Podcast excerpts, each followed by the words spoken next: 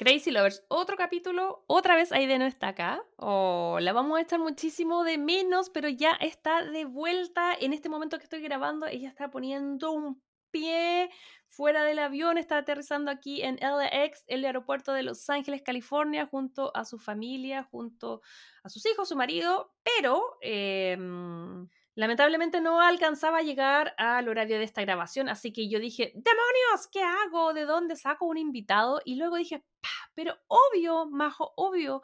Siempre hemos dicho que esta comunidad la hacemos todos, que los contenidos lo hacen ustedes, lo hacemos nosotros. Entonces yo fui y me metí al canal de difusión.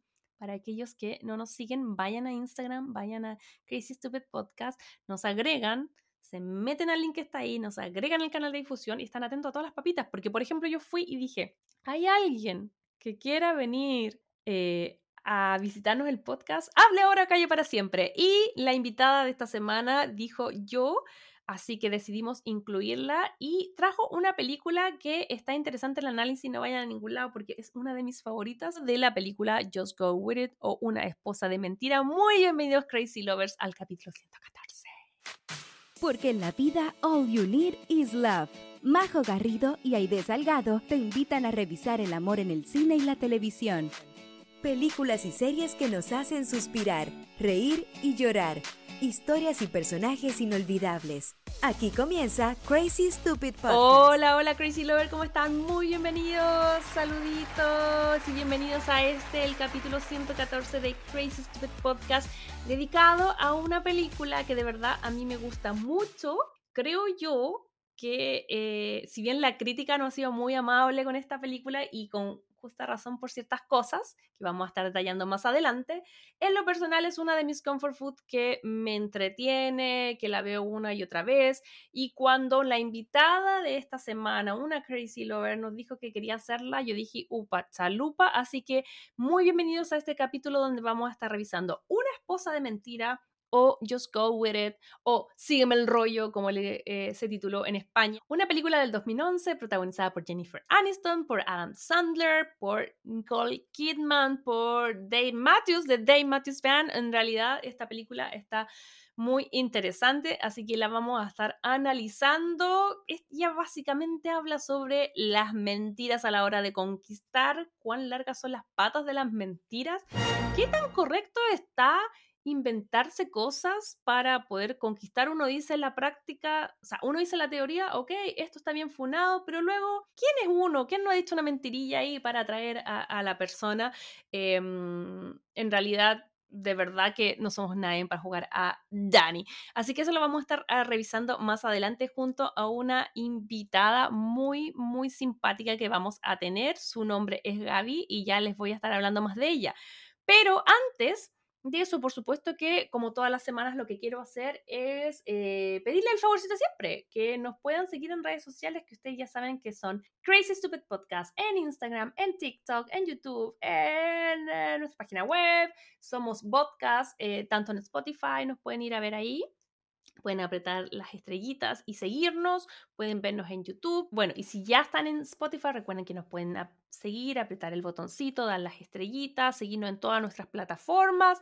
Ojalá eh, expandir la palabra de este podcast y hacerlo llegar a mucha más gente. Y por supuesto que también pueden eh, darnos su feedback, que fue lo que pasó con el capítulo de la semana pasada, que era un capítulo ampliamente solicitado por ustedes, porque nos habían dicho cuándo van a hacer un K-drama, cuándo van a hacer un K-drama, así que les hicimos caso, estuvimos revisando junto a Génesis aterrizaje de emergencia en tu corazón y tuvimos varios, varios... Em, eh, como feedback, así que se los quiero leer aquí aprovechando que nos enviaron. Como por ejemplo, Becky.s.my nos dice, vean otras series de eh, Hyun Bin que era el protagonista de, Aterrizaje, em, pero también de Jae-hin, que es la protagonista. Dice, si pueden ver otras más antiguas sería genial, hay unas viejitas que son maravillosas. Ok, Becky, déjanos los nombres y las vamos a ir revisando. Yvonne Arriagada nos dice que Aterrizaje no fue su primer drama, pero fue el que la hizo buscar a más de Hugh Bean, que es este actor que parece que nos dejó a todas flechadas. Y así que pude encontrar otros, ver más y más. Excelente capítulo. Muchas gracias, Ivonne. A la pregunta que habíamos hecho sobre qué les había gustado más de esta serie, Patricia Alarcón se nos dice el contraste entre las dos Coreas, a pesar de que muestran las diferencias con humor. Ojalá vean, ella era bonita, una serie muy bonita, tienda y con harto humor. Ok, la vamos a, la vamos a buscar porque estuvimos haciendo una encuesta en redes sociales y sobre todo en Spotify, que tengan que estar atentos ahí a las preguntitas que dejamos porque estamos haciendo harto caso al momento de generar contenido. Les preguntamos qué otro K-drama les gustaría que hiciéramos y ustedes nos contestaron em, con un 40% ganó propuesta laboral o business proposal, creo que está el su título en inglés. Eh, muy cerca estaba Está bien no estar bien. Así que ante eso la Patricia nos dice que también hagamos Ella era bonita. Uh, tenemos muchísimos títulos que queremos empezar a, a, ir desarrollando acá en este podcast. Así que gracias a toda la gente. Goblin también nos hablaron mucho de Goblin. Harto mensaje DM que se hagan Goblin, hagan Goblin. No tengo idea cuál es, pero al parecer era como la madrastra de, de los K-dramas y una teleserie muy, muy, muy famosa para quienes siguen ese eh, género. Ok, Crazy Lover, así que muchas gracias a todos los que se comunicaron con nosotros a través de nuestras redes sociales y ya llegó el momento de darle la bienvenida a nuestra invitada del día de hoy. Estoy muy contenta porque ella es una Crazy Lover. Eh, vamos a preguntarle hace cuánto escucha el podcast, cómo llegó a él y sobre todo eh, por qué le gustan tanto las comedias románticas, porque al parecer es de las nuestras. Ella se llama Gabriela, vive en Santiago y nos va a estar acompañando hoy día. Un besito gigante. ¿Cómo estás, Gaby? Bienvenida. Hola, hola Crazy Lovers, hola a todos. Estoy aquí bien, muy contenta por que me den la oportunidad de estar acá, porque a mí, al igual que ustedes, también me encantan las comedias románticas. Em, bueno, sobre mí, yo soy ingeniera en administración, trabajo como ejecutiva de cuentas en la actualidad. Em, ¿Qué más? Soy acá de Santiago. Yo escucho el podcast desde el 2022. Eh, llega acá por la Tami del podcast, que ella siempre hablaba de, ustedes, así que yo dije, mm, me hace sentido porque ella hablaba de películas, de libros, y tú sabes que la mayoría de las veces los libros pasan a películas. Entonces ella comentaba mucho. Yo creo que en el 90%, eh, sobre todo en este género, el 90% del tiempo son, son un libro.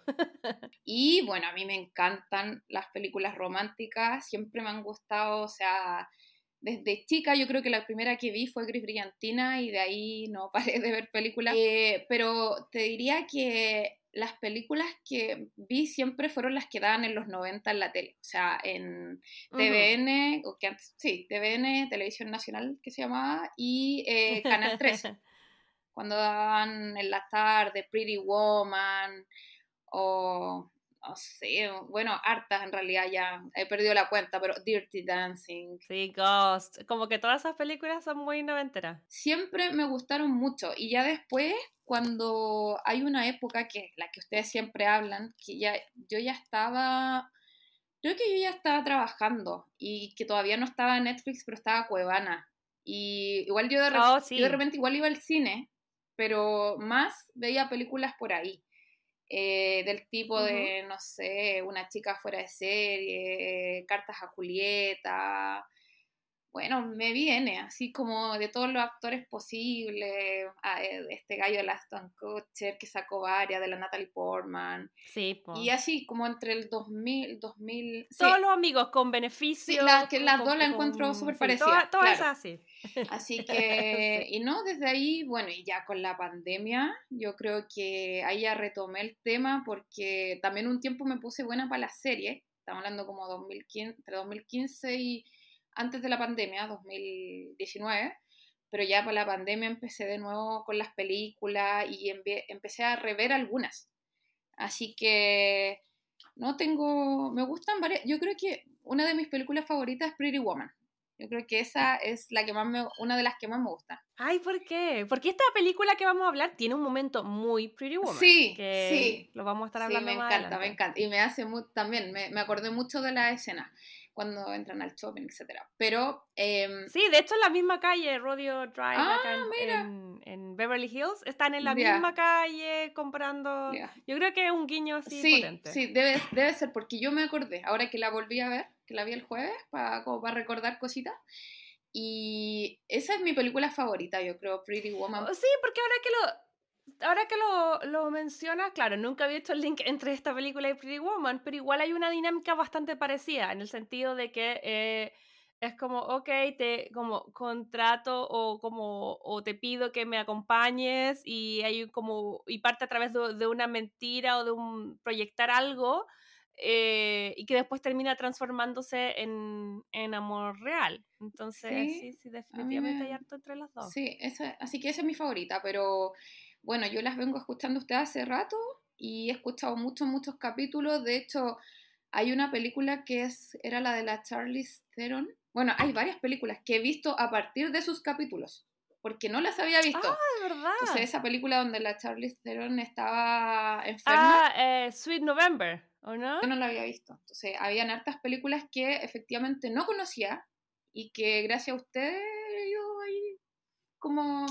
Así que me ha servido harto. Y espero todas las semanas capítulos. Esa es la idea que... Oye, esa es la mejor que nos podrías haber contado. Qué rico que estemos como... Pues, Expandiendo al final el, el, conocimiento de, de, la, de, este género. Y amo, porque es circular, porque a nosotros nos llegan mensajes a través de redes sociales, oye, deberían hacer tal película, deberían hacer tal uh, serie, y, y, también la idea es que eh, algunas de las series que, eh, y películas que hablamos acá puedan eh, también ser vista por ustedes. Si ustedes quieren hacer lo mismo, ya saben, redes, síganos en redes sociales y digan, yo quiero estar ahí también y podemos eh, mm, todos acompañarnos acá en este programa.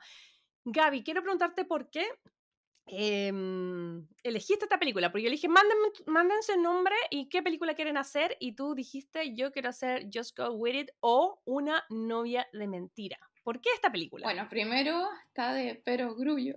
me encantan las películas románticas, ya, eso es lo primero. Se fue el primer filtro. La que era, es comedia. Segundo, me encanta Jennifer Aniston. Encuentro que todo lo que hace es seca. De hecho, tengo pendiente ver la tercera temporada de The Morning Show, que dicen que es súper buena porque me gustó la primera, la segunda la dejé. La segunda guateó. La dejé a media, pero ahora escuché que la tercera la había ido súper bien, que había estado súper buena. Y también me gusta la Reese Witherspoon, así que estoy pendiente de verla. Terminarla, digamos. Ellas son las hermanitas Green igual, porque uno de Friends siempre las va sí, a juntar. aparte. Y eh, bueno, y lo otro es que es de esas películas como el capítulo que ustedes tenían el otro día de las Comfort Food. Yo, si ponte tú, estoy como no sé, estoy triste por cualquier situación, yo pondría esa película, la verdad. Porque a, pesar que siempre me la encuentro en el cable, la pongo, la encuentro una película livianita, con sus cosas, obviamente, porque es del 2011, o sea, estamos hablando más de 22 años más todavía. Entonces, como que es obvio que han cambiado muchas cosas. Pero mm, sí la encuentro súper livianita. Eh, me gustan los temas que toma. Em, y me gusta la química que tienen los actores, el Adam Sandler con la Jennifer Aniston. Siento que tienen buena química, sí. Lamentablemente no, no ha resultado mucho quizás las cosas que hicieron después, ¿cachai? Porque vi esta de Netflix que no me oh. gustó mucho. Las de la mm. Murder Mystery Murder mm. o algo así, sí. eso sí, tampoco a mí me gustaron mucho, creo yo. Pero esta es eh, buena. Ni la uno ni la dos. Así que, ah, y también me gusta que sale Nicole Kidman con ese pelo rojo que a mí me encanta. Me gusta más de pelo rojo que de pelo rubio, la verdad. Me encanta. Sí, bueno, todas las chicas en esta película hay que decir estupendas. Estupendas porque está, eh, bueno, Jennifer Aniston, Nicole Kidman y también está eh, Brooklyn Decker, que ella era, bueno, es una actriz, pero era modelo. Ella era portada de eh, Sport Illustrated, que es esta revista acá en Estados Unidos, mm. donde em, chicas muy, muy, muy guapas eh, siempre posan en bikini en sus portadas y ella era así como eh, la sensación en ese momento. Y por eso yo creo que hay tanto guiño en la película. De hecho, en un momento ya sale como del mar y, es como de portada. Sí. Uno puede hacer como... Sí, no, es regia, regia. Es regia poner el pantallazo y ya está. Eh, entonces, claro, ellas tres regias. Mi guiño, y que de hecho, viéndolo nuevamente, le comenté a mi marido así como, se nota que esta película igual es de Happy Gilmore, que es la productora de Adam Sandler, porque son mujeres regias estupendas, hombres feos pero graciosos. Sí. porque yo decía, ¿por qué no un hombre estupendo, uno, por último, no sé, eh, no sé como el, esposo, bueno, el esposo de la Nicole Kidman lo hace Dave Ah, Matthews, que es el cantante de Dave Matthews Sí, Band. e- él es guapo, el Ian, el que hace de Sí, él es guapo. Yo pienso que él nunca incluye, esta es una teoría personal, yo creo que a mí me, ya con el tiempo, al igual que Sandra Bullock, Adam Sandler ya lo quiero, pero yo siento que él nunca incluye como gente muy guapa alrededor de él, porque ya es difícil creer como él el galán, porque él, o sea, creo yo que físicamente no es muy guapo, su Mm. atractivo siempre ha sido como su personalidad. Y siempre todas sus películas están llenas de sus amigos, ninguno de ellos regio. Sí, es verdad. Entonces, como que sería lo que yo podría decirle a esta película, me faltó ya. Por último, si va a ser el protagonista Dan Sandler porque él produjo la película, se le ocurrió, ok, bien. Pero ponme un minito atrás. Sí. Como, no, de sé, hecho, al último, al último ponen uno, que eso está dentro de las curiosidades, puede ser, pero viste que al final sale que la, Ah. la Palmer eh, está con Andy Roddick en el avión y realmente es su marido. Ellos están casados. Y el, sí. y el Andy Roddick, bueno, para las Crazy Lovers que no saben, él es un tenista, fue un tenista porque ya está retirado, es un ex tenista Ujú. estadounidense súper famoso, ganador de Grand Slam y todo, o sea, de hecho estuvo para la edición anterior del US Open, del último US Open, él estuvo ahí en, en la cancha entregando el premio y todo, porque es súper respetado. Sí, pues, y en su momento no solamente era como el eh, em, tenista, sino que también era como el tenista Sí. guapo, que son cosas que después fu- fue heredando, no sé, Nadal, Fred, Claro. eh, eh, Roderick, pero en su momento eh, Andy era como el, el deportista mino de Estados Unidos, entonces era como esta pareja, la modelo, que, que ojo que la transición de Brooklyn Decker a, a la actuación igual fue buena, porque uno dice, ya, ok, modelo, eh, le va a ser fácil entrar y que obviamente su, yo creo que su, su facha, su pinta la ayuda. Sí. Pero yo creo que ella también tiene harta personalidad, me gusta mucho cómo lo hace en esta película, sobre todo porque no era actriz y ella lo reconoce. Eh, yo vi unas entrevistas donde dice, yo sé que no soy mejor, la mejor actriz, estoy tomando como curso y todo, pero quiero mejorar. Y yo recuerdo haberla visto en un personaje de la serie Will and Grace. Ya. No sé si conoces esa La- serie que está en Netflix, que son dos... que la, la de la Jane Fonda. No la he visto, pero la reconozco, digamos, que siempre está ahí en el menú y todo eso de... Sí, la, la he visto. Claro. Ella eh, tiene un personaje ahí, es una de las hijas de, de Jane Fonda y lo hace súper bien. Entonces yo creo que ella con los años mejoró, que ahora igual es un... Sí, ah, es una buena actriz, así que en ese sentido, bien. Ese es como mi, mi único, eh, no sé si mi único, pero mi principal eh, como tirón de oreja Adam Sandler en esta película es como, oye, no te costaba nada castear a un minito. Oye, pero eh, Gaby, yo creo que eh, para no seguir a don- a, eh, a, alargando, estirando Sí. el chicle en esto y ya nos vayamos de una a la película, sí, creo vamos, que vamos. eh, mejor que empecemos con nuestra sección favorita que se llama... Hablemos de romcoms.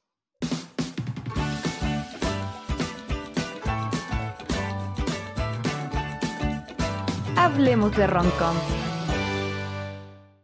Ok, Crazy Lovers. Y en el Hablemos de Romcom de esta semana tenemos a eh, Just Go With It, o Una esposa de mentira, o Sígueme el rollo, que es la traducción sí, de España, que siempre se ha caracterizado por sus títulos muy únicos. Es una película del año 2011 dirigida por Dennis Duggan, donde el reparto principal está protagonizada por Adam Sandler, quien hace el papel de Danny, em, quien es un Cirujano plástico. cirujano plástico, sí. Eh, que al principio de la película nos van a contar un poquito su background porque eh, está como un poco eh, traumado, sería la palabra, con respecto a las relaciones amorosas y eso lo hace que como a nivel de coraza él utilice ciertas técnicas que son bastante eh, Sí. cuestionables. Además está Jennifer Aniston, quien interpreta a Catherine, es una eh, mamá separada, tiene dos hijos, eh, Maggie, que está interpretada por la actriz Bailey Madison, y Michael, que está interpretado por el actor Griffin Clock. Eh, son dos chiquititos, deben tener, no sé, 8, 9, 10 años por ahí. Eh, son actores que en realidad me llamó la atención para ser niños, tienen como, como harto protagonismo, como que actúan bien, siento, porque generalmente en las romcoms sí aparecen niños, pero tienen que decir como frases cute, Claro. como cosas como tiernas, y como que, pero acá los niños están actuando, la chica como que finge un Pero acento, no sé si te has fijado, pero el, el acento que le ponen, en- o sea, el que hace ella en, en inglés, que es British, que es súper eh, de Inglaterra, ¿cierto? Pero en la, en la, grabación en español, en el doblaje en español, hoy es súper insoportable. A mí por lo menos no me gustaba, porque ella, en vez de hablar como, digamos, hablaba como española, como, ¿qué, qué haremos? ¿Qué, ¿Qué, va a pasar oh. con esto? Hablaba así como... Ok, que la vi en inglés. Yo la he visto en las dos, porque en el cable oh. la repiten, pero en castellano, o sea, en español. Entonces, claro. el acento es súper nefasto, así, yo la prefiero en inglés, que ahí es como más, más ciútica para hablar, como más Polich. Pero igual siento que la actriz, eh, para, para, lo pequeñita que es, eh, o que era en ese momento, porque probablemente esta chica ya tiene 20 En IMD a los niños y por Dios que ha pasado el tiempo, porque se ven... Eh, la niña está irreconocible, o sea, es súper linda, porque era linda también. Y él igual, pero ella está irreconocible, está súper grande, está, es otra mujer, no es, la niña. Pasaron los años y se nota. Sí, yo al, al chico y lo había visto, Griffin Clark, lo había visto en unas, bueno, no son comedias, full comedias románticas, son como mezcla de comedia romántica y coming of age, pero son unas películas que tiene Netflix que se llama Tall Girl, y no sé cómo en español será La chica alta, que es como con Ava, que es una actriz pero que también creo que era bailarina de estas de este docu reality Dance Mom. No, esa no no la he visto. Em, y para cerrar el tema del cast, eh, también eh, vemos dos tremendos, bueno, dos tremendos nombres, una actriz y un cantante que aquí, no sé si su break y su primera vez que actúa, pero por lo menos la primera y única vez que yo lo he visto actuando.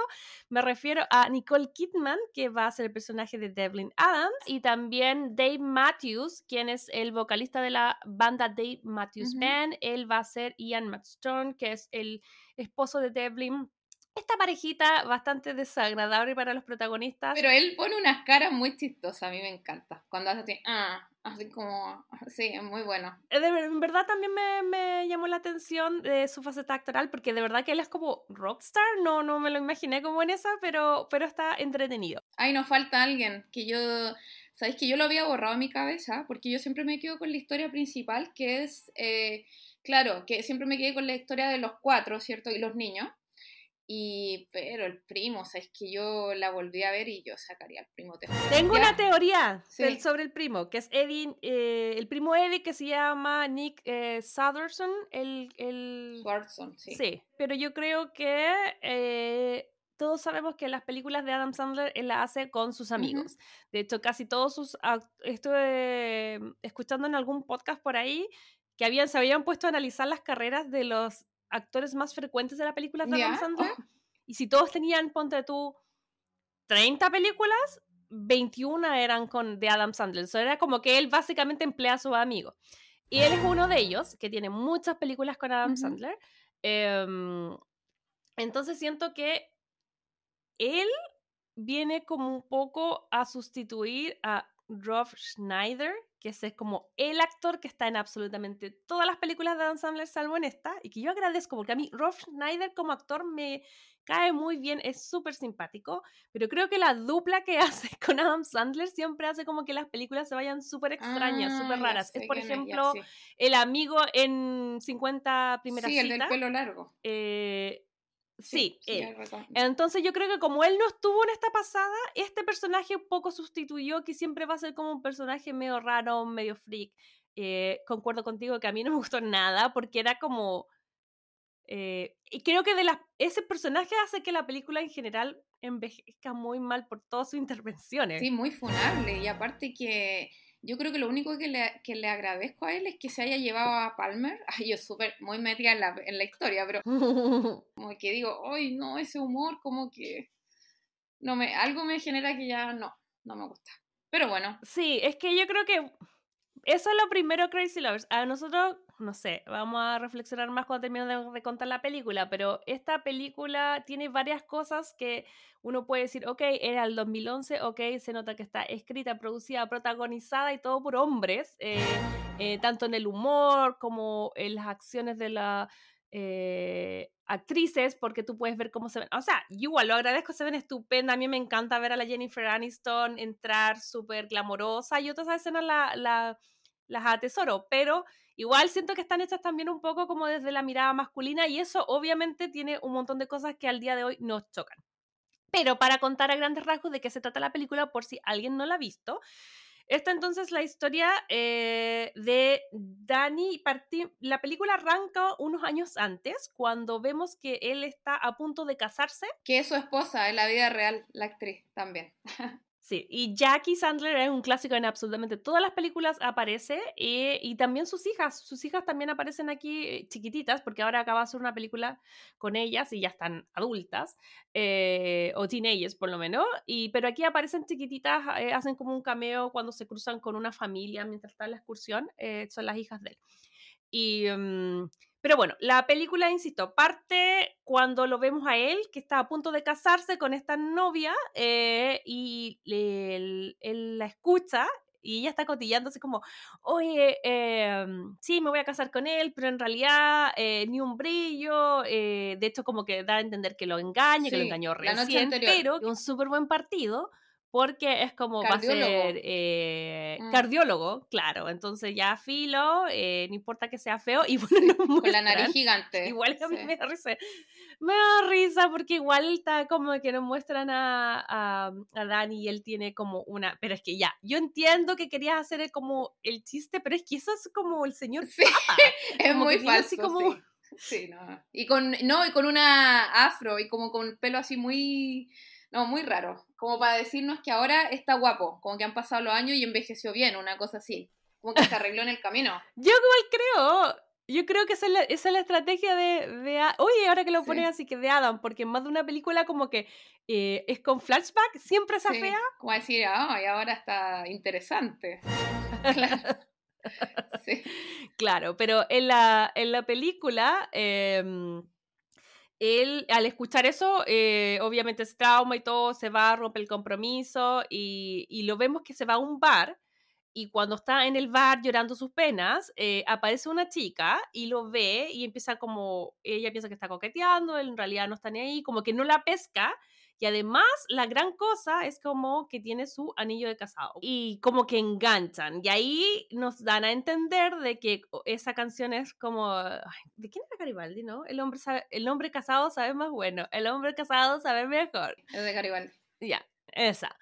Ya, bueno, ahí eh, muy, en un momento muy Garibaldi de su parte, eh, como que engancha y todo, entonces eh, la película arranca unos años después, nos hacen entender de que él eh, obviamente no se casó, con el trauma que le, le, pasó con toda esta situación, decidió cambiarse, ya no es pediatra, sino que es cirujano plástico, él ya se, eh, su rostro luce distinto, es como el típico Adam Sandler, Adam Sandler que todos conocemos, y ahora es como un player, que es el más risa, porque en todas las películas es como un player, bueno, no sé, bueno, igual el humor abre puertas, sí es cierto. Eh, y, lo vemos ya como un cirujano. consolidado. Sí, eso tiene sentido. un cirujano exitoso en Los Ángeles sí sería alguien que tendría, captaría mucho interés. Em, y, y, bueno, vemos que su arma de seducción, que aquí viene lo cuestionable, aquí es lo que... Crazy Lover. Acá, si esto lo ven con una lupa muy, muy así, con mucho detalle, muy, muy, amplificada. Obviamente la trama de esta película es nefasta y funable, porque es como que él pretende ser, eh, estar casado para atraer chicas. Sí, para tener noches de pasión en realidad, porque tampoco es algo como estable, quiere tener aventuras nomás, salir con mujeres lindas. Claro, y no se atreve a mm, como a comprometerse y establecer relaciones así de verdad como duraderas.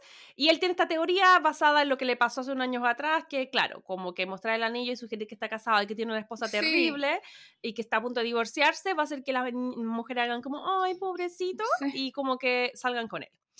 Que es algo que yo sé, porque los conozco Crazy Lover, yo sé que están saltando así como, ¡guau! ¿Pero qué es eso en este Yo sé, yo sé, es su modo operandi, así actúa él, pues, si esa es su estrategia. Sí, yo sé que es un poco nefasta ese, ese modo operandi, pero recuerden que con las películas eh, no hay que quedarse como inician los personajes, sino como terminan. Así que, dicho esto, eh, eso es lo que nos presentan y nos dicen que este cirujano eh, tiene, em, tiene una consulta en Beverly Hills, es súper exitoso y en esa consulta tiene como una asistente, es la, no sé si es como secretaria. Es como la que lo asiste igual en la, digamos, en la operación cuando él está ahí, ¿cierto? Como arsenalera, ¿o no? Pero también es como la recepcionista, porque también recibe los implantes de silicona, eh, está contestando el teléfono, le agenda la cita, entonces es como raro, como que está en el asiento y está allá en, el, en, el, en la sala, como que él se ahorrara, se ahorrara secretaria y tuviera eh, una persona en ese cargo. Es que esas son las cosas que yo digo, oh, esta película es escrita por hombres, porque como, eh, como que siento yo que en el imaginario masculino una mujer perfecta es aquella que te resuelve todos los problemas. Entonces yo siento que por eso el personaje de la Jennifer, que se llama Catherine, está como en todos los ámbitos, y al final uno rápidamente en la película se da cuenta que la relación de ellos es básicamente de matrimonio sin estar casados, porque se conocen súper bien, Em, ella le maneja como todo, o sea, como que la vida de él sería un desastre sin ella. Le salva, la salva de varias situaciones. Sí, y son esos tipos de amores que son como amistades que no se han dado cuenta que están enamorados. Así arranca la película. Entonces, tenemos esto. Después va a una fiesta. Claro, cuando él va a la fiesta, él conoce a una joven eh, profesora espectacular que es el personaje de Brooklyn Decker que se llama Palmer Em, en una fiesta que en verdad es como todo súper plástico, eh, muy LA, que yo creo que sí, eh, lo tiran a chiste, pero en verdad es así. Eh, el anfitrión, no me acuerdo cómo se llama el actor, pero también es súper Kevin, Kevin algo. el que se llama Adon en la película. Él, por ejemplo, es uno de los que ha salido como en 20.000 películas de, de, Adam Sandler y que acá casi irreconocible porque está como todo operado y igual es gracioso. Sí, que el agua se le cae por el lado y todo cuando se ríe. Así. Sí, el Botox lo tiene como tan internalizado que ya no, no puede ni moverse. Pero en fin, aquí conoce a esta chica que es estupenda, que lo deja sin aliento, conectan, además de ser hermosa por dentro, o sea, además de ser hermosa por fuera, al parecer es hermosa por dentro, conectan, todo bien, de hecho se van a caminar afuera de la mm, de la casa, que probablemente era Malibu, estaba cerca de la playa, y todo bien, una noche hermosa. De hecho, no tienen sexo, sino que como que conectan, se quedan dormidos en la playa, y todo bien.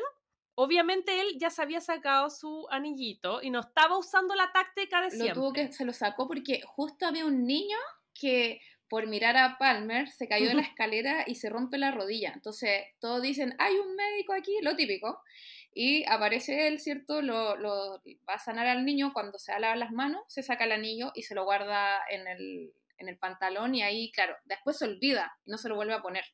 Entonces ya cuando conoce a Palmer está sin el anillo. Claro. Entonces cuando termina esta noche maravillosa, ellos despiertan en la mañana, todo bien, e, evidentemente conectaron, van a ir a una segunda cita y qué sé yo, pero ella sin querer, él le dice, saca algo en pantalón y ahí ella encuentra el anillo de casada, se ofende así, obvio, porque igual Palmer, yo creo que eh, igual Palmer eh, la voy a defender, siento yo que es el personaje acá honesto, porque todos le mienten a Palmer, todos, ¿cachai? y ella es la más correcta dentro de todo. todo, sí.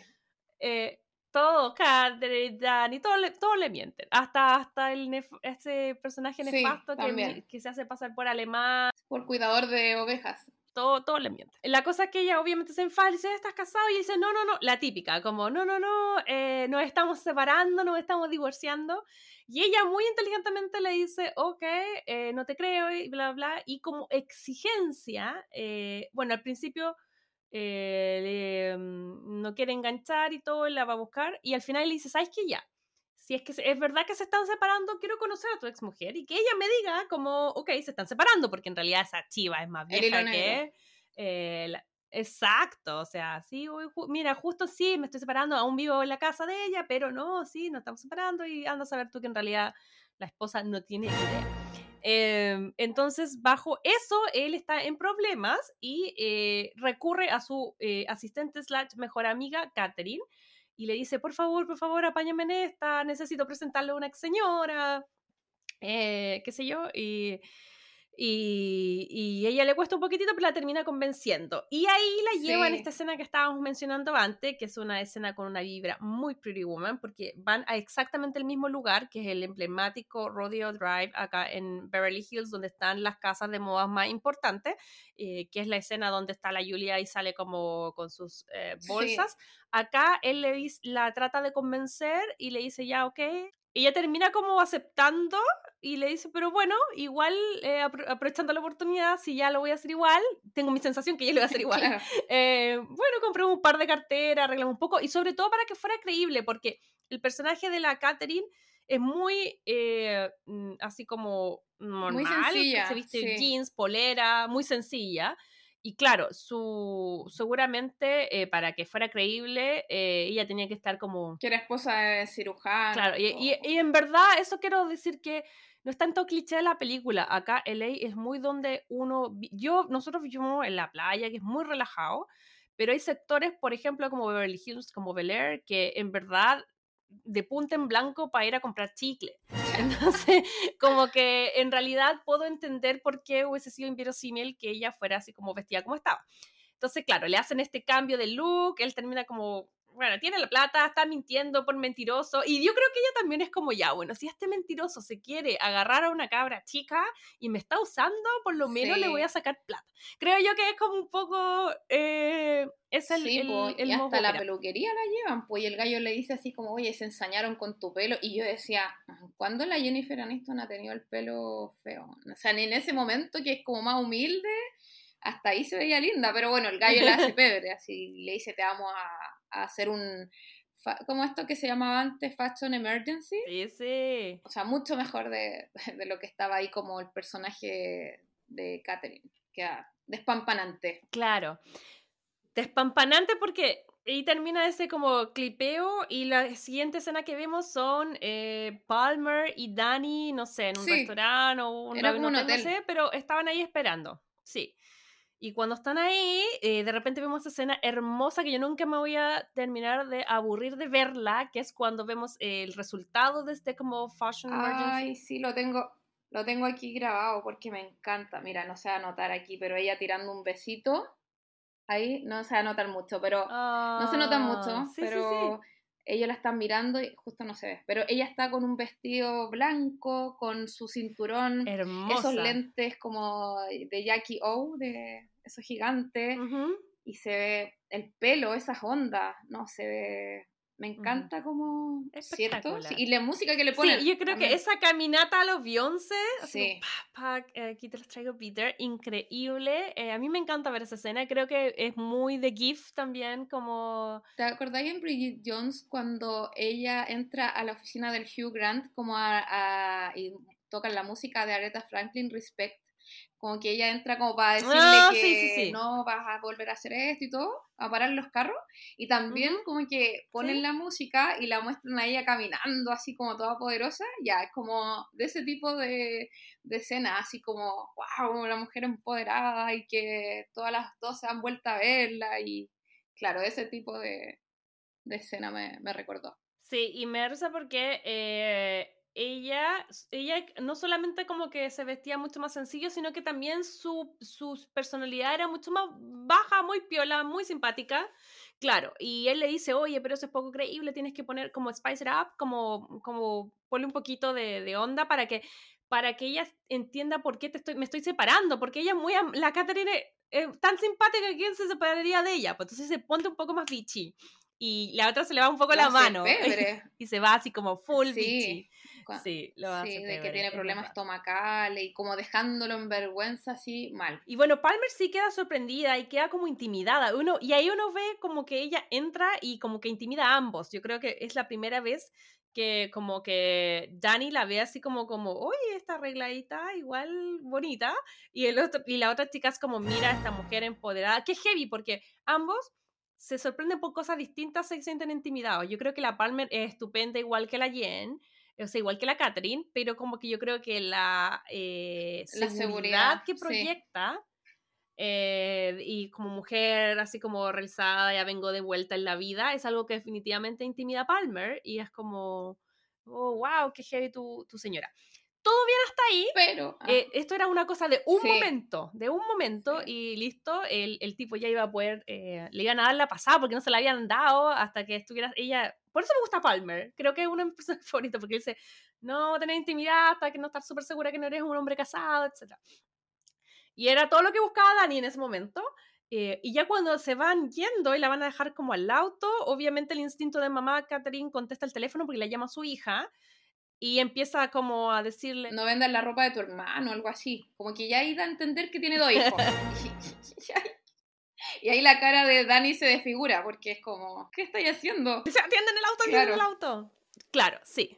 Y obviamente Palmer se da cuenta de que eh, ellos tienen hijos, entonces, bueno, miren, entonces tienen- son papás. Efecto bola de nieve, ya una mentira y ahora van a involucrar a dos personas más en la mentira.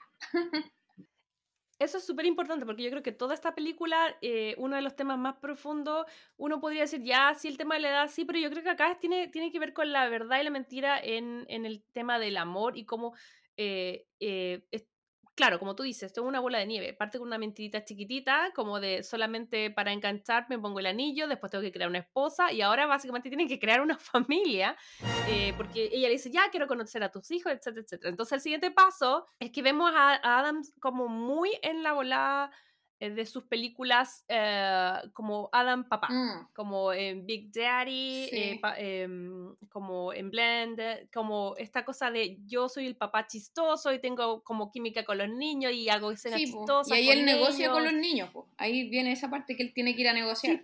En grandes rasgos es que él ahora, bueno, logró convencer a Catherine, pero ahora va a tener que convencer a los niños. Entonces él se acerca primero con los niños, pero los niños no son nada de tontos tampoco. O sea, la otra niña Maggie No, que tiene el sueño. Ya es 2011. Claro, la niña, la, la niña tiene el sueño de ir a estudiar en una academia de teatro, tomar clases con un actor súper famoso, y el niño tiene el sueño este de ir a, mm, ir a Hawái a nadar con delfines. Pero el Adam le dice que no, porque al final él, él quiere como hacerlo lo más corto posible, o sea, como, de hecho, él dice en una parte que él pensaba después matar a los niños en un accidente de tren, así de descabellado, así como después iban a morir para que desapareciera toda esta mentira y él pudiera estar finalmente con Palmer. Entonces al final después, no sé si, bueno, tú ibas a decir esa parte que, que se juntan como en una especie de McDonald's a negociar y, y, mm, y después ah, se juntan todos. Ahí logra, no sé si tú te acordás de esa parte, como que... Sí, lo que pasa es que ahí ya ella le negó, eh, la, la mayor negocia así como plata y todo para sus clases y todo, y que igual negocia bien, negocia como 500 dólares que le tienen Sí. que pagar, y el más chico le dice, no, eh, eh, Hawái o nada, entonces finalmente terminan yendo eh, a Hawái por el fin de semana, y ahí corte, vemos que ya va todo, van todo como familia, como a conocerse, Se une el primo. y se une, claro. Claro, cuando van ya eh, en el avión y todo, van camino para allá, se dan cuenta que aparece el primo. Primo que lo habíamos visto en la primera escena de la película Sí. varios años antes, cuando estaba pasando todo este tema de la, de la ex prometida y cuando él escucha esa conversación tan nefasta de su ex, eh, estaba ahí el primo. Y este primo, no sé por qué, eh, yo creo que tenían que meter algún otro adulto para entretener a Palmer. Sí, pues que supone que él va a ser como la nueva pareja de Catherine, porque se supone que Catherine lo engañaba a Daniel y lo engañaba, que eso es muy poco creíble, así como lo engaña con este otro tipo que es un cuidador de ovejas, algo así, que las vende por web, vende las ovejas por, por online, Sí. muy inverosímil. Pero eso, como, eh, yo creo que eso fue, no nos dan mu- mucho a entender, pero yo creo que eso fue idea de Dani, porque la, la Catherine cuando lo ve en el, eh, obviamente lo ubicaba, es como, ¿qué hace este aquí? No sé qué, etcétera, y, y tienen que fingir. Entonces ya, hay- ya, tienen que fingir, fingieron primero la señora, los hijos, y ahora ya vamos como en el- la nueva pareja de la Sí. señora. Entonces, en el fondo, pobre Palmer sigue como rodeada completamente de mentiras, pero bueno, mentiras en Hawái. Ujú. No, ahí ya queda, aquí termina de quedar la escoba ya, en esta parte, porque ya supone que están todos asumidos que ya son los que son. Y ya esa iba a ser la mentira, ya, como que eh, me estoy separando, son mi hijo, pero nadie, y nadie lo pensaba. Esto fue como, a mí me gustó, o sea, dentro de las cosas que me gustan de la película son estos como giros, entre comillas, de cómo se van gestando la- las mentiras. Quizás suena feo decirlo, pero es el, lo que pasa previamente a que se tenga que gestar la mentira. Cuando ellos llegan ahí y empiezan como, obviamente Dani tiene como en su mente que ya aquí sí que me, Concreto. voy a agarrar a, a, la Palmer, aquí sí que la hago y ahí esto, como que la familia venía de adorno y la Palmer era como no, no, no, no, we're gonna bond, como vamos a como conectar porque eh, yo quiero llevarme bien con tu ex señora y con tus hijos, etc. Entonces empiezan a hacer todas esas actividades y empieza como a, mm, a, a, a, hacer actividades dentro de estas vacaciones para que ellos conecten con los niños, porque además los niños son súper manipuladores, e igual me gusta que, que, son inteligentes y como que el, el más chico dice, es que yo quiero más tiempo con mi papá y se pone como a llorar y, y ahí la, la Palmer dice, como que se enoja, entonces les crea como una situación donde ella se va a ir, qué sé yo, al spa con la, con la Catherine y los niños van a pasar más tiempo con él. Y ahí vemos como realmente, si bien todos son pies forzados con respecto a la relación con los niños y con Catherine, todos estos pies forzados hacen que ellos vayan realmente teniendo química, porque él al principio como que los odia un poco, pero después... Se encariña. Y ella, la, la Catherine se va como, como deslumbrando de ver que el Dani está siendo tan buen papá. Por ejemplo, cuando le enseña a nadar y ella aparece y ella lo queda mirando así con una cara de enamorada, así como, ay, cómo lo que hiciste, cómo lo cuidaste, como que en esa mirada le dice todo, así como oye, realmente como que me, me sorprendiste para bien, así como que ahí uno se da cuenta que... Claro, yo siento que en, en todas estas dinámicas que, que la película la justifica como ya actividades de las vacaciones, en verdad lo que es es cómo se va desarrollando eh, eh, este aha moment, porque no es que se conozcan, ellos se conocen hace mucho tiempo, pero tienen ese momento de, ajá, en verdad, este que era mi jefe, slash mejor amigo, eh, como que a lo mejor siento algo por él, a lo mejor me atrae, ojo, mi asistente que tal vez nunca la miré, pero mira, em, se van desarrollando, entonces van conectando. Y de hecho, ahí también hay una escena donde ella se vuelve a ver espectacular. Cuando, que, van, cuando van como a, una cascada. También. Sí. Y Jennifer Aniston, que supuestamente no es como la linda, porque la linda es la Palmer, es como. Yo creo que igual es como una pisotea a que siempre se habla del tema de que, claro, la edad, obviamente a los 20, 22 años, estupenda y, generalmente todas las mujeres, eh, todas siempre a cualquier edad somos estupendas, pero eh, hay una cosa de gusto de los jóvenes, de los viejos por la gente más joven, y acá es como, oh, mira, sí. ella tiene, como que tiene esa cosa de, oh, ella tiene 40 y ve que es como, eh, sigue estupenda, ¿cachai? Porque en verdad Jennifer Aniston puede tener 70, 80, 90, es estupenda igual. es preciosa. Y yo creo que es el, hay varios caminos. Yo creo que, por ejemplo, en el caso de Catherine es darse cuenta como de este lado que no había visto eh, de, de, su jefe, que creo que yo también puedo entender por, por lo cual ella no se había dado cuenta que le gustaba, porque si yo como me imagino y me proyecto, si me llegara a separar, eh, para mí que alguien más adelante quiera tener familia o acepta a mi hijo es algo importante. Y ese era, una, ese era algo que él no mostraba y que gritaba al mundo que no quería. Entonces puedo entender por qué Catherine no estaba en su radar. Porque ella, para ella, para ella primero, claro, estaba novio que estaba en su hijo. Entonces le espantaba un poco ver que Daniel era tan mujeriego y que no quería comprometerse. Claro, pues y además que tampoco estaba tan feliz de andar como mintiendo para que él se agarrara a cabra chica. Entonces también había ahí, había ahí un tema. Y bueno, vemos toda esa progresión de Catherine hacia él y también de Dani hacia Catherine, como de, de ver más allá y de ver, de darse cuenta, creo yo, en su mente, que creo que es el mensaje que, que para nosotras mujeres es obvio, yo creo que este es un mensaje para el hombre, como, oh, las mujeres de nuestra, de age appropriate, o las mujeres de nuestra edad también son interesantes, también son bonitas, tenemos cosas en común, que ese es como el viaje que tiene él, que insisto, para nosotros Crazy Lover, obvio, pero es el viaje que eh, los hombres en el 2011 eh, había que, que hacer, hasta era como un descubrimiento. Entonces, claro, eso ya es, van enganchando, enganchando, enganchando, y ahí ya retomo, eh, viene este tema de que se encuentran con este personaje que es bastante particular. Quiero que me lo cuentes tú un poquito, porque a ti te gusta mucho el parecer Nicole Kidman. Eh, ¿Quién es eh, Devlin Adams? Devlin Adams era la compañera de la universidad que la misma Catherine la describe como su némesis. Y yo por lo que deduzco, porque ella no como que no contó tanto de cuál había sido su relación con Devlin, pero al parecer le hacía harto bullying, como que siempre le gustaba a ella estar resaltando y la Catherine ahí nomás eh, a la sombra se burlaba de su dentadura, de sus defectos físicos y ella es súper competitiva, o sea, le gusta ganar, su personalidad muy avasalladora, aparte que es linda, es alta, imponente, tiene mucha personalidad, entonces siempre la Catherine fue como, la, ella le decía la conejito, como por los dientes la molestaba, y esta galla como ganadora por la vida.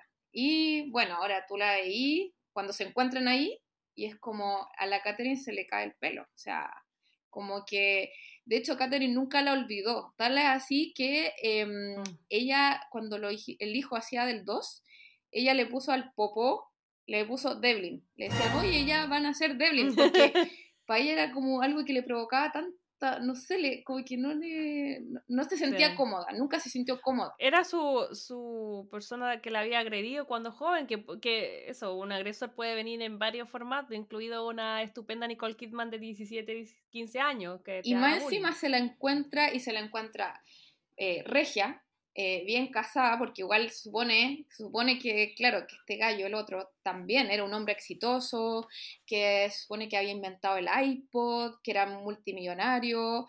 Es verdad, mm. porque, claro, que es el personaje que se llama Ian y que es el marido de Devin, es el personaje de Dave Y aparte que nos hacen pensar que toda, toda esta dinámica, o sea, toda esta relación es perfecta, como que ellos eh, no aguantan estar un rato uno sin el otro, que se veneran, se adoran, se dicen las cosas que admiran el uno del otro, y todo funciona bien.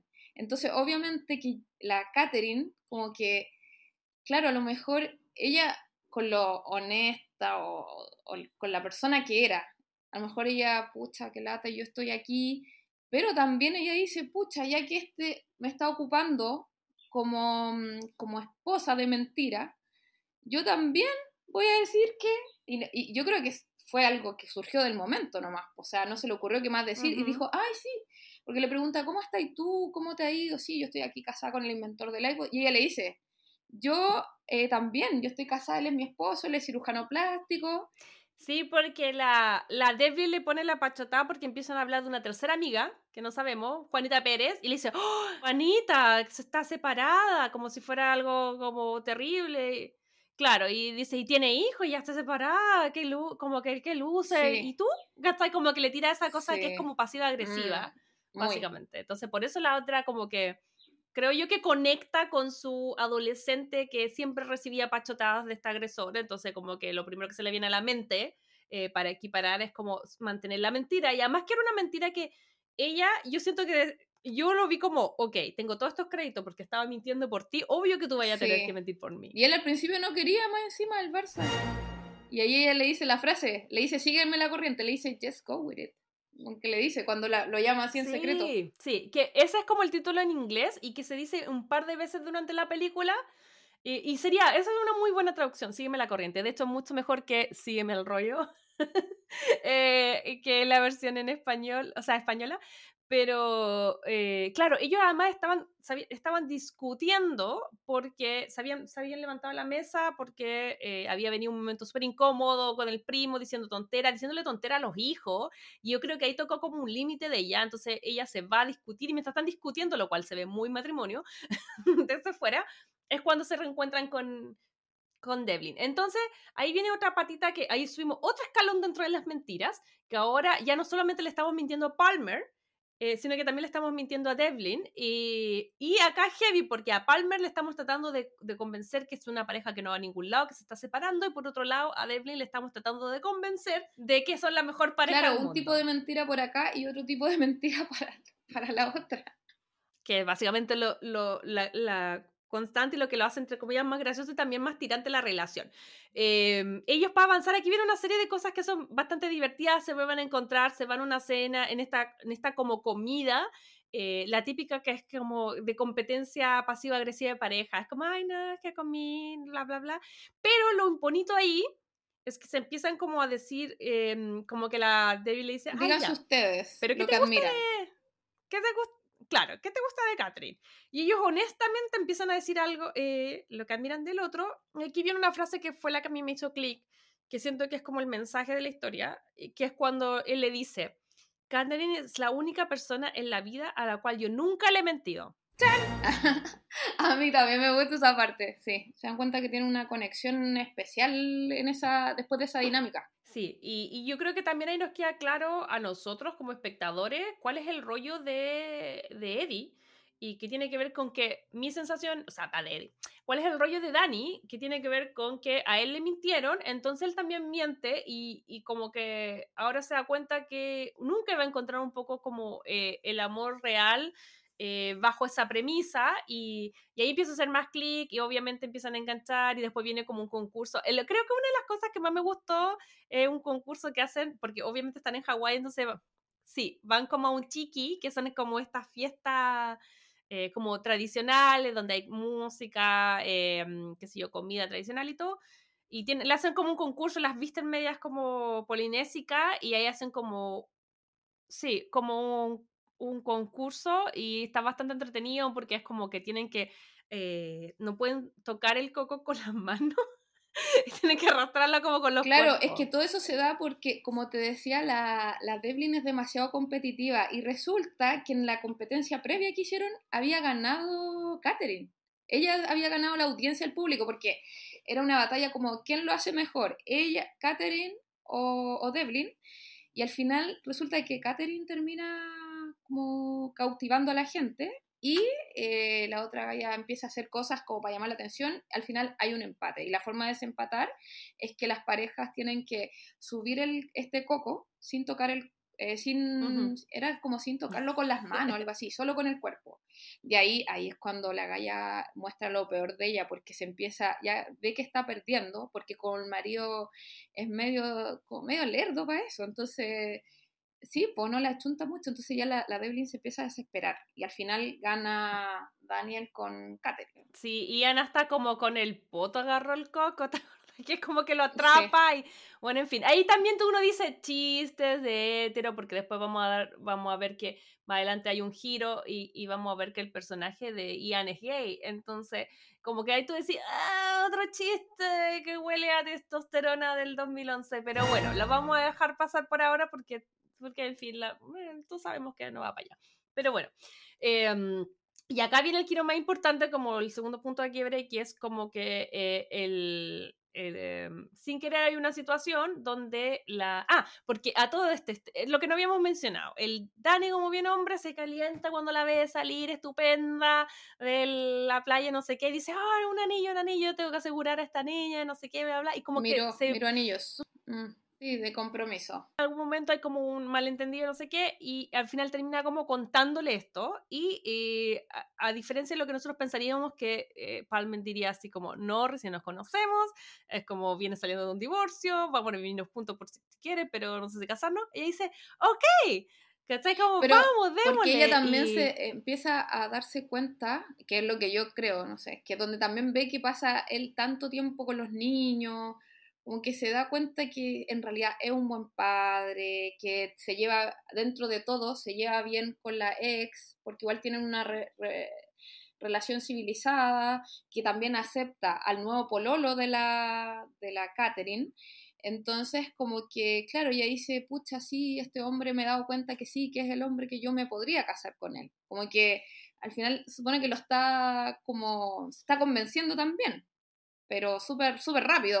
Sí, nos cuentan que ella como siempre en reiteradas momentos de la película dice que le encanta a los niños, es profesora, entonces como que cuando ve este lado de, de, de Daddy, claro, le, le, encanta. Y bueno, eh, algo pasa que no lo recuerdo muy bien, pero termina diciendo como, no solo como casémonos, sino que es como, casémonos ahora. dice lo típico, no puedo esperar a empezar mi vida contigo. Y, pero es que sabí que ahí, nos faltó algo. Lo que pasa es que, viste que ellos, Daniel y Catherine, se dan cuenta que tienen esta conexión. Entonces, cuando ellos se van, eh, porque todos, o sea, ya sabemos que ellos salieron gracias a que Eddie con Palmer tuvieron que salir a otro lado, ¿cierto? Que pasó la cuestión de la oveja, bla, bla, bla.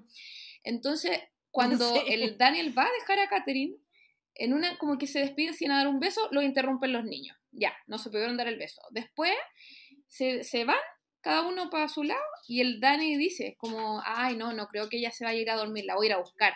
Y la Catherine igual sale, también dice, ya lo voy a ir a buscar, y como que era el momento para que se encontraran, pero van él va saliendo y justo llega en el ascensor, llega Palmer con el Eddie, que el Eddie ya está súper curado y que ya me fui de tarro, conté todo, eh, y ahí la Palmer, ay, es que me, dijo Eddie que te ibas a casar conmigo y yo sí, casémonos mañana, y ahí justo aparece la Catherine y la Catherine queda ahí con todos los crespuestos, queda así como, o sea, más que con los crespuestos, queda así como, ¿qué?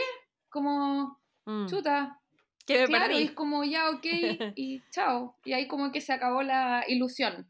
Y el Dani igual queda medio, o sea, a pesar de que decide continuar con esto del matrimonio y todo, porque la Palmer está súper entusiasmada, pero la, el, el, Dani igual se queda un poco pensativo. Es que yo creo que obtuvo lo que él quería, que era como la, eh, la no sé si Trophy Wife Wife porque él e, y la Palmer igual era como súper sustancial, pero tenía esta chica de ensueño, que era lo que él, tanto quería al principio de la película, eh, una vez que la conoce, pero luego se da cuenta de que, oye, no me, ¿cómo me voy a casar mañana si me acabo de dar cuenta? Mm, eh, que tengo sentimientos por una persona como súper importante en mi vida, que yo siento que no solo como siento algo por alguien, trascendental en mi vida, y eh, como que no tuvo tiempo como de procesarlo y ya se tenía que casar, entonces yo creo que eso es lo que le empieza a hacer como, como ruido. Y, y paralelo a esto, obviamente la, la Catherine se desarma con esta situación y nos damos cuenta de que ella tenía un ofrecimiento de a Nueva York porque ella mm. estaba ella claro su consulta estaba acá en Los Ángeles y, eh, le ofrecen un, un, trabajo en Nueva York entonces ella ve esta situación como ok evidentemente tengo sentimientos por él, se va a casar, entonces quiero un mejor cambio. me voy a otro lugar, claro, como para... Ella dice, claro, que era un cambio, pero yo creo que en el fondo sale arrancando para no tener que ver a la persona que se da cuenta que ama, casado con una bomba sexy de 21 años. Me pena ese, ese, rato, como que ella estaba hablando por teléfono, porque más encima yo digo, ¿para qué la llama? De verdad, o sea, ¿para qué la llamó? Como para puro, es que los hombres son así, como que, ¿para qué la llama si se va a casar con otra? Y como la llamó igual, le dice, eh, ¿tú crees que lo que voy a hacer está bien? Y es como, ay, ya, o sea, tú eres adulto, sabías lo que te metiste y como realmente si quisiera y no hacerlo, no lo haces nomás, pero ¿para qué me llamáis ahora? Y es como, y ella ahí le dice, me voy a ir a Nueva York, quiero empezar de nuevo, tengo dos hijos, no tengo tiempo como para tonterías, ¿cachai? Ahí hay como varios momentos ya teníamos a Katherine que le iba a decir todo lo que sentía y, queda bloqueado por, por esta supuesta petición muy extraña de matrimonio, petición no petición.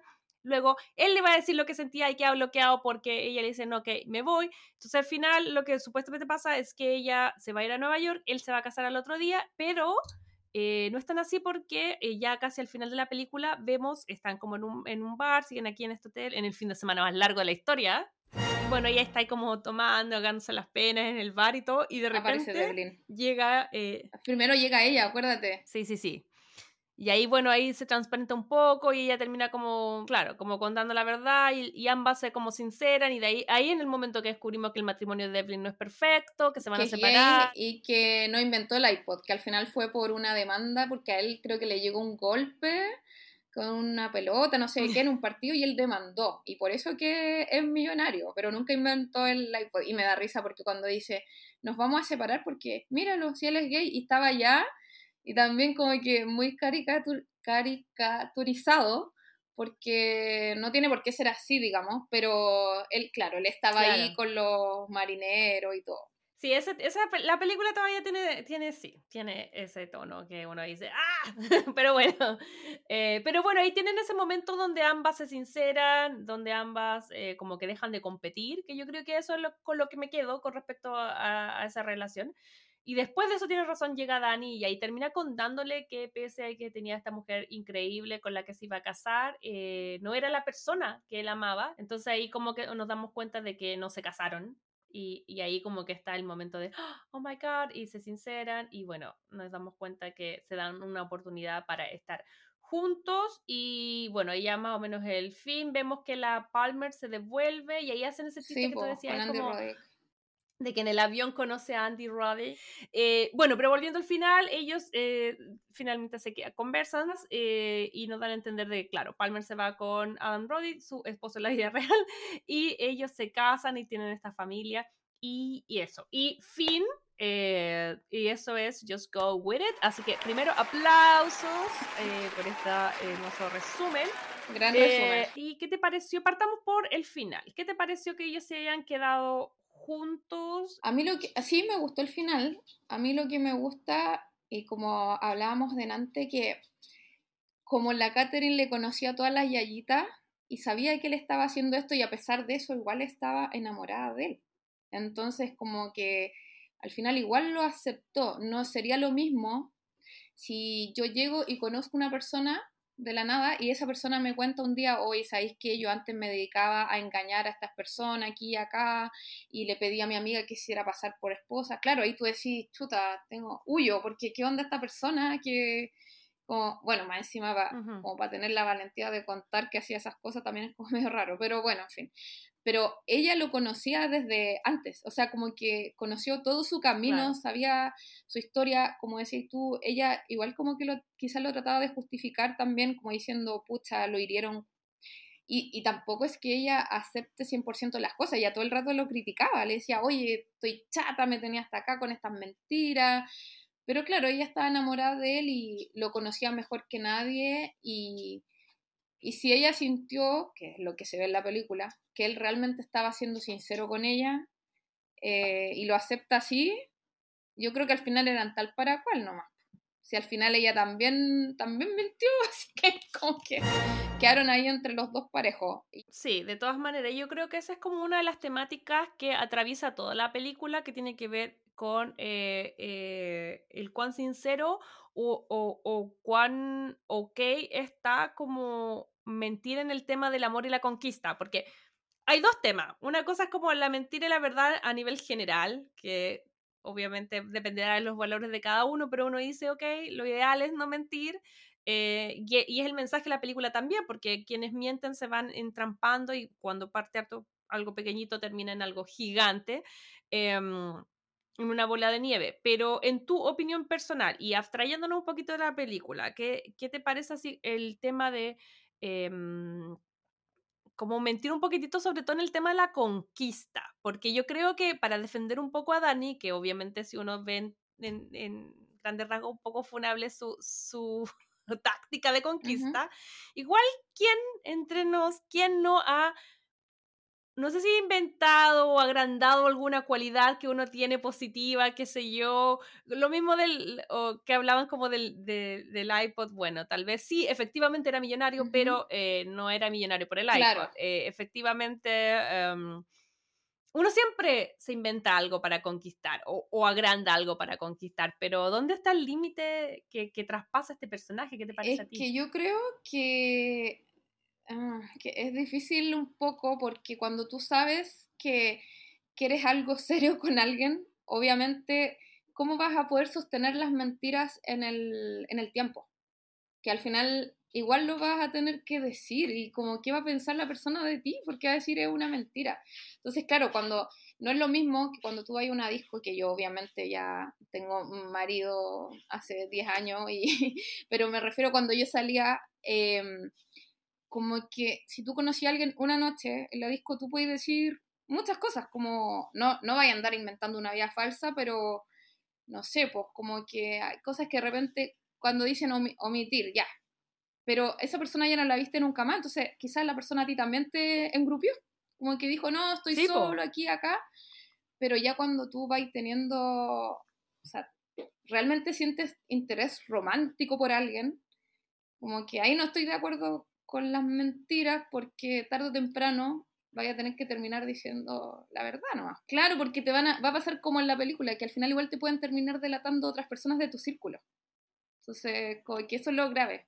Yo creo que eso es lo que, en defensa de Dani, eh, y mm, que, a ver, yo voy a defenderlo y luego voy a acusarlo. Voy a defenderlo en el sentido de que eh, él utilizaba esta estrategia, esta, estrategia desde el trauma de que a él le mintieron, entonces él también miente, ese es como su, su modus operandi, y que cuando a alguien le gusta de verdad no utiliza la, la técnica. Pues si bien no fue su iniciativa, igual él no tenía pensado en el fondo su corazón sabía que lo que estaba haciendo estaba mal porque no intentó aplicarlo con la Palmer que de verdad le gustó. Lo que pasa es que fue como una mentira que la mentira tiene patas largas y como que salió. Y una vez que sale, él tiene que empezar a, a, mentir sobre la marcha. Em, pero si no es un personaje tan terrible en el sentido de que eh, es un personaje dañado. Claro, no sé, este gallo si lo analizamos bien, al final, claro, no, la única gran engañada fue Palmer. y, claro, lo demás no le hizo daño a nadie bueno, nosotras tratando de justificarlo, pero no, como que no fue tan terrible. No voy a decir que esta es la, trama o la premisa más eh, aceptada o a lo mejor correcta en esta época, pero yo creo que el viaje de él es darse cuenta precisamente que eh, eh, más allá de mentirle al resto, y en el fondo se estaba mintiendo a él mismo, porque siento que cuando él empieza como a, mm, a ser honesto con él mismo y con lo que siente, es finalmente cuando él es feliz. Sí, porque en realidad yo creo que también había mucho de eso del player, yo no sé si él, bueno, sí, obviamente me imagino que lo pasaba bien, pero, pero también yo creo que era una cosa como de, de vendetta, de como, ah, me dijiste feo, me dijiste no sé qué, voy a, voy a hacerlo, pero al final, ¿para qué? Ni siquiera tenía contacto con la ex y yo creo que cuando él empieza a ser honesto con él mismo, es cuando se abren las posibilidades de ver lo que tenía junto a él hace mucho tiempo. Muy a lo Angel y la flor de los siete colores.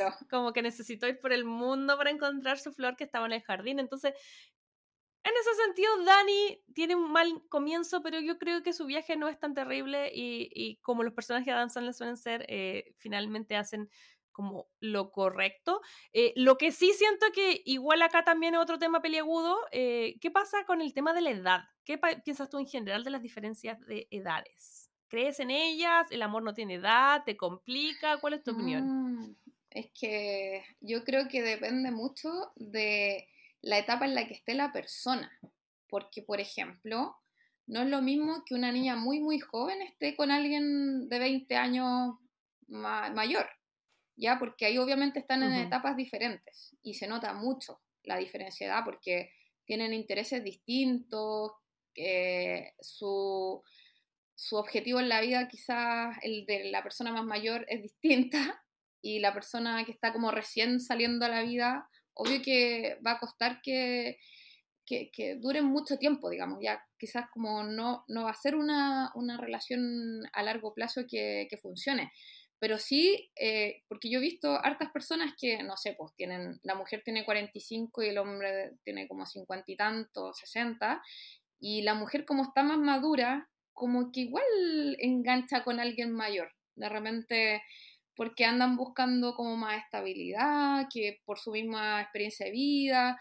Entonces creo que ahí sí funciona más. Cuando son personas más adultas, siento que la diferencia de edad no es tan como tan marcada, porque ya ambos han como escalado en sus vidas, han pasado por cosas difíciles, tienen más o menos como clarito para dónde van. Entonces, eh, ahí es como más, más eh, ¿cómo se dice? Como más posible o más...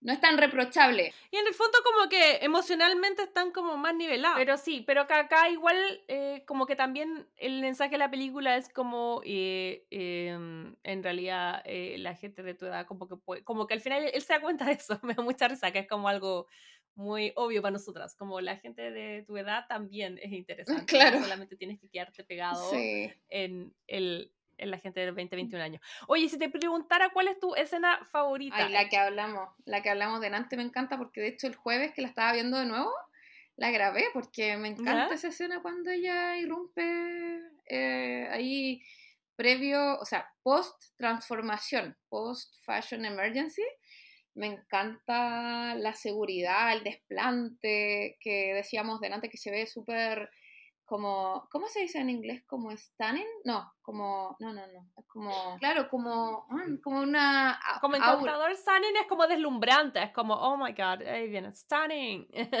La actitud, aparte que eso que yo, claro, a nosotros cuando vemos a la Jennifer Aniston es como que, o en mi caso, me hace sentir que ella realmente en la realidad es así, es como una tipa que, ah, eh, o sea, ya, es regia así. Tampoco es que sea una, una belleza así como wow, como la Natalie Portman, que tiene una cara como muy más angelical, pero la Jennifer Aniston tiene una actitud, como una, como una pose, que es como que tú decís, wow, la mujer segura, que se sabe, sabe lo que tiene y se saca mucho partido. Entonces, como que lo refleja muy bien la eh, y sí, en esta película como que derrocha eso. Y la, y la química que tiene con Adam Sandler, hay que decirlo, ellos son amigos hace muchísimo tiempo, mucho antes de que ambos fueran famosos. Ellos se conocían así como que carreteaban, tenían amigos en común, luego ambos por, la, por estas cosas de la vida logran ser famosos y de hecho Em, en algún momento estuve leyendo que eh, Adam Sandler acá en Estados Unidos se hizo muy famoso primero por estar en Saturday Night Live, SNL, y, y, en esa época la Jennifer Aniston también posiblemente iba a entrar y como que tenían, le había ayudado como con los contactos y entrar y todo, y estaba entre eso y le salió el casting de Friends. So, y ella dijo, mejor me voy con Rachel, que igual yo creo que es mucho sí, mejor. y el resto de Porque la tecla cómica de ella, sí, la tecla cómica de la Jennifer Aniston también es muy, es, es, muy buena, pero evidentemente los dos iban a, mm, a, brillar. También se nota mucho en esta película, porque todos se van a Hawái y es como que en la vida real fueron como con cama y petaca y familia y estuvieron filmando allá. Entonces tú puedes entender como la onda que tienen ellos. Y ahora que mencionaste lo de Hawái, eh, me gustó cuando busqué realmente en qué locaciones se había grabado me gustó que se grabara realmente allá y no trataran de simular como escenarios así. Mm. Quizá antes no había tanta tecnología como ahora, pero me gustó que fuera real, que realmente fueron esas las locaciones. A Adam Sandler le gusta, sí, le gusta Hawái, creo que ha estado tres veces por lo menos ahí. Lo que pasa es que Adam Sandler tiene como dos betas, que yo creo que uno lo conoce más, o sea, voy a hablar por mí, por su lado romántico y en sus películas como comedia romántica yo estoy bien. Luego hay un lado de Adam Sandler que es como solo comedia que a mí me carga, pero a mi marido le encanta. Yo creo que a los hombres gringos les encanta Adam Sandler por eso. Y él tiene unas películas Happy Gilmore, tiene un montón de. Como que hizo mucha comedia que yo no ubico. Ah, yo tampoco. Y dentro de ellas tiene otra que, que, que, hace en Hawái. Y ahí tiene como ese lado como más de como de chiste, jaja, como, como sonidos, él le encanta hacer como mucha mueca y como voces y como mueca claro, es como medio Kramer en ese sentido, entonces como que esa, esa beta y a mí no me gusta mucho y yo como que no la veo. Pero, pero él tiene una cosa con Hawái y de hecho creo que hay un montón de, lo hemos dicho antes, un montón de romcoms que se hacen allá. Bueno, Hawái increíble, yo no sé dónde está filmada esta, me da la sensación que puede ser Maui o, o no sé. Pero, pero sí, y creo que, que incluso puede ser Maui porque eh, como que... Todas las cosas que hacen, eh, como excursión y todo. Yo me acuerdo, tuve la oportunidad en el 2021, todavía no teníamos hijos, pero fuimos y como que son como las cosas que se hacen ahí, en fin. Pero, pero eso me pasa con, como con la, la película en general, que tiene esas como yayitas, siento yo, pero que igual defiendo eh, mucho más eh, la intención como que siento que es una, a ver, no sé cómo decirlo, que siento que una película, no es la mejor película que hemos revisado en este podcast, no es la mejor película de la vida, pero concuerdo contigo que cumple en el sentido que te entretiene, tiene momentos chistosos, ves lugares bonitos, ves actrices que te, que te gustan, te ríes, eh, tiene sus cosillas funables porque es del 2011, pero creo que la crítica fue súper, súper severa con esta película. porque siento tiene que premios en su momento le hicieron peor. ¿Cómo se llaman esos premios Russell? Los busqué también. Sí, y ganó. los que son como al peor. De hecho, creo que se ganó peor dirección y nominaciones de peor actuación de Nicole Kidman. Y, yo siento que Nicole Kidman está chistosa. No es el mejor, no es el mejor personaje Nicole Kidman, por supuesto.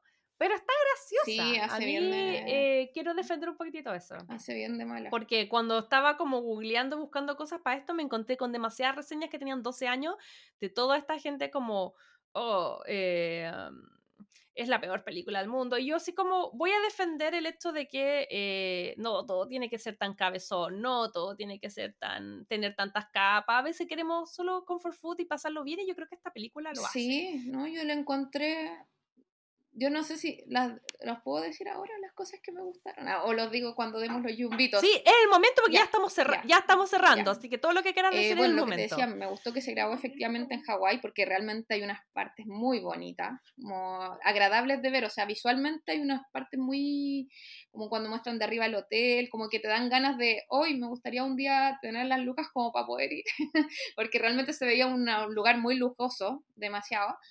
Eh, y yo creo, una de las cosas que más me gusta, bueno, habíamos dicho que el Adam Sandler igual se ve como un, pequeño viaje de él, lo que tú decías, y que al final como que se pudo abrir más, pero también al principio era como bien, bien desprendido de los niños y finalmente terminó siendo como súper buen papá, o sea, al punto que, o bien apoderado de, apropiado en su rol de, de padrastro o de papá, porque al final hasta le, le enseña a nadar al niñito, que el niñito se notaba que tenía como harto miedo y todo, y él lo, lo hizo súper bien. ¿Cachai? La otra cosa que me gustó es que la, la Devlin al final igual se mostró vulnerable, o sea, como que igual, igual fue sincera al decir, oye, ¿sabéis qué? No, en realidad yo tampoco tengo un matrimonio exitoso porque mi marido es aquí y acá, de hecho no es, no es millonario por esta razón, ¿cachai? Como que al final igual me, lo que me gustó es que ella le dice como en un momento, oye, ¿para qué te enrollaste tanto? O sea, igual había sido súper pesada, igual le tiró pachotá y todo, que empujaron a la Catherine a mentir. Pero finalmente, igual después como que le dice, ¿y para qué no? Lo mejor fue decir la verdad siempre, como ¿para qué nos mentimos? ¿Cachai?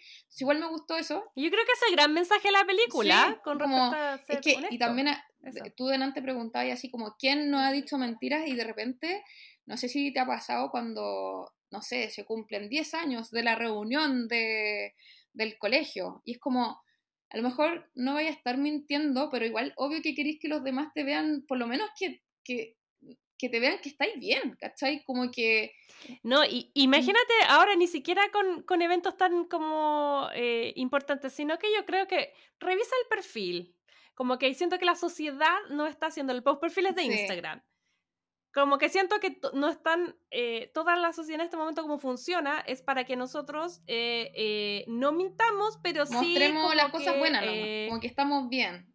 Highlight lo más bonito, o sea, cosas de ver las redes sociales, probablemente los influencers tienen, yo creo que tengan esas vidas, pero no creo que sea toda su vida, yo creo que tal vez después detrás de un, un video increíble, hay, eh, qué sé yo, a lo mejor, esta, ¿cuánta gente ha puesto como, oh, sí, estaba, no sé, en París, pero estaba llorando porque estaba de, con depresión, pero me saqué la foto linda con la Eiffel Tower atrás, Entonces, creo yo que lo que hace Dani no es tan, o sea, ¿quién somos nosotros para pa, pa tirarle tantas piedras con respecto a cómo está la sociedad ahora? Eh, Obviamente no está bueno mentir, obviamente no está bueno usar triquiñuelas para conquistar, pero eh, creo que él, él, lo sabe, él se da cuenta. Que lo que más me gusta de la película, bueno, independiente que dijimos que, que es de esas películas que podéis tener de fondo, ¿cierto? Que te, como que te sube el ánimo y que te reí de algunas cosas, ¿cierto?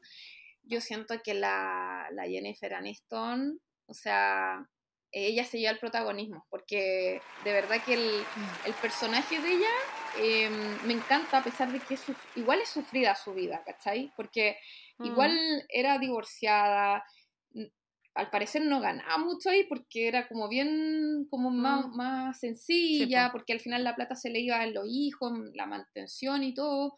Entonces, me gusta que el personaje de ella es súper espontáneo, eh, chistosa, ponte tú cuando estaban en la competencia, eh, me encantó ella cómo se ganó al mm. público, cuando hacía esas cuestiones así de las pelotitas, porque la otra niña, la Devlin, era como más perfecta, como que todo lo hacía perfecto, cuando era la coreografía, cuando se dio una vuelta en el aire, y la, la, otra niña, la, la Catherine, era más, más, más espontánea, yo creo que eso era lo que le gustó más al final a, Daniel, que estuvo eh, por encima de eso, la personalidad, la persona eh, por encima de la conexión que a lo mejor sentía con Palmer. Entonces yo, para mí, la gran protagonista de la película, para mí es la Jennifer Aniston, porque hacía los papeles de enojada, chistosa, romántica, sufriendo por amor, entonces a mí me encantó.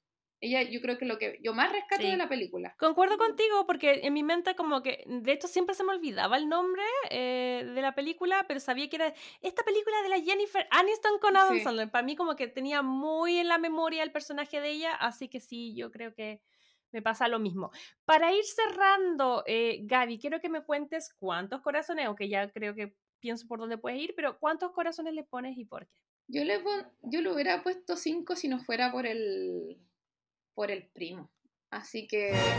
Mm, estoy entre 3 y 4, pero ya, le voy a poner 4 porque, ¿sabéis qué? Algo tiene la película que cada vez que la están dando en el cable, igual me quedo viéndola. a pesar de que me sé, la, me sé ya las partes que vienen. y por algo será, porque igual me genera algo cuando la veo. Igual me, me genera como comodidad, comodidad, alegría.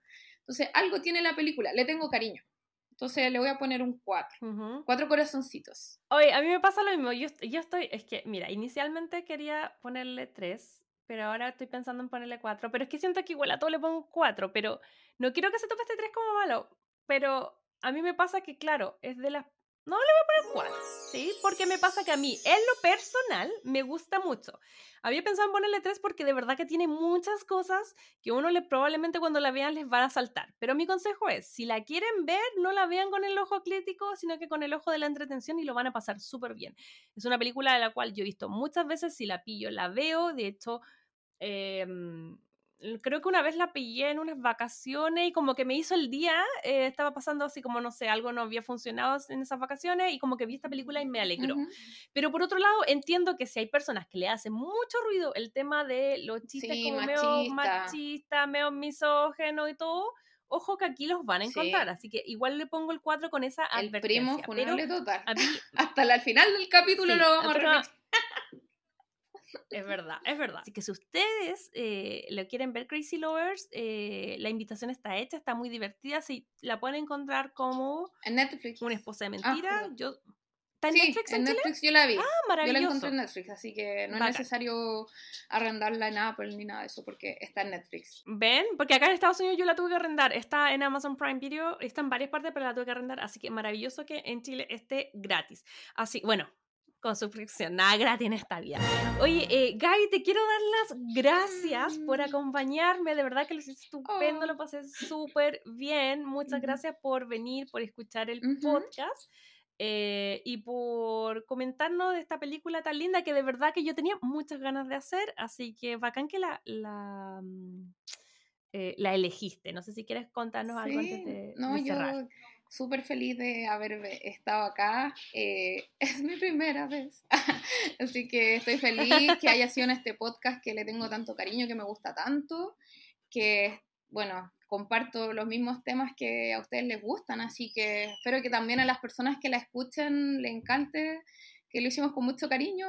Y bueno, quiero mandar, ¿puedo mandar saludos no? Chiquitito, obvio, por supuesto. Que va a ser la obvio. vez este, bueno, le mando saludos a mi marido Claudio, mi hija Nati, mis amiguitas, que sé que me van a escuchar, ¿ya? A Tatiana, Carol, Fer, eh, Caco, que sé que le van a escuchar. Y mi amiga, de hecho, una amiga mía, Tatiana, que vive en Folsom, California, o California, no sé específicamente en qué ah, parte, está ahora en Chile, así que el fin de semana estuvimos en Reñaca con Carol, y ellas son mis compañeras de colegio, así que van a escuchar este podcast también. ¿Ya? Así que muchas gracias. Ay, mucho cariño a todos. Y saludos a, también a Ide, que espero escucharla pronto también. Así que muchas gracias, Majo. Fueron súper, fuiste súper, súper, súper amorosa conmigo. Muy simpática, me sentí muy bien. ¿Ya? Así que eso. Oh, gracias a ti. Ya saben, Crazy Lovers, si ustedes quieren venir a acompañarnos, nos pueden hacer llegar sus mensajitos por redes sociales y aquí los esperamos. Ok, Crazy Lover, muchas gracias por escucharnos, gracias por llegar hasta acá. Eh, ya saben que si quieren visitarnos, comentarnos, reaccionar a este capítulo o muchos otros, pueden ir a hacerlo a nuestras redes sociales que son Crazy Stupid Podcast en Instagram, en TikTok, en YouTube, en nuestros canales de difusión, página web, lo que ustedes quieran señales de humo, pueden dedicarse pueden enviárnosla que aquí estaremos leyendo y eh, tratando de escuchar todas sus opiniones y comentarios. Y con respecto a la película de la próxima semana, bueno, como siempre es un misterio. Si quieren resolverlo, vayan a ver nuestras redes sociales y ahí los vamos a estar sorprendiendo con alguna película, pero eh, hay varias en rumor por ahí. Eh, yo creo que va a ser una película nueva y probablemente algo que esté en los cines, eso nomás. Así que eso, un besito que estén muy bien, un cariñoso abrazo a todos. Eh, de te extraño, vuelve pronto, espero la próxima semana ya contar con tu presencia, te quiero mucho. Un besito, Crazy Lover, que estés bien, chao, chao. Si te gustó este podcast, recuerda seguirnos en Spotify, Apple Podcast y Google Podcast.